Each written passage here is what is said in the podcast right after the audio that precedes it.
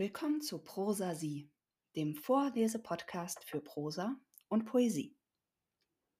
Mein Name ist Karen Kleser und ihr hört hier Texte von mir, von Gastautoren oder gemeinfreie Werke.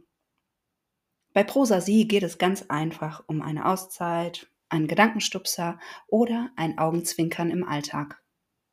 Es geht ums Runterkommen, um Kopfkino und ums sich überraschen lassen.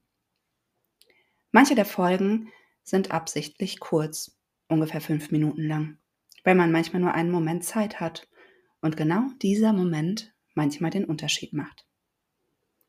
Andere Folgen sind länger, damit ihr richtig eintauchen könnt in die Geschichte. Ich wünsche euch viel Spaß damit.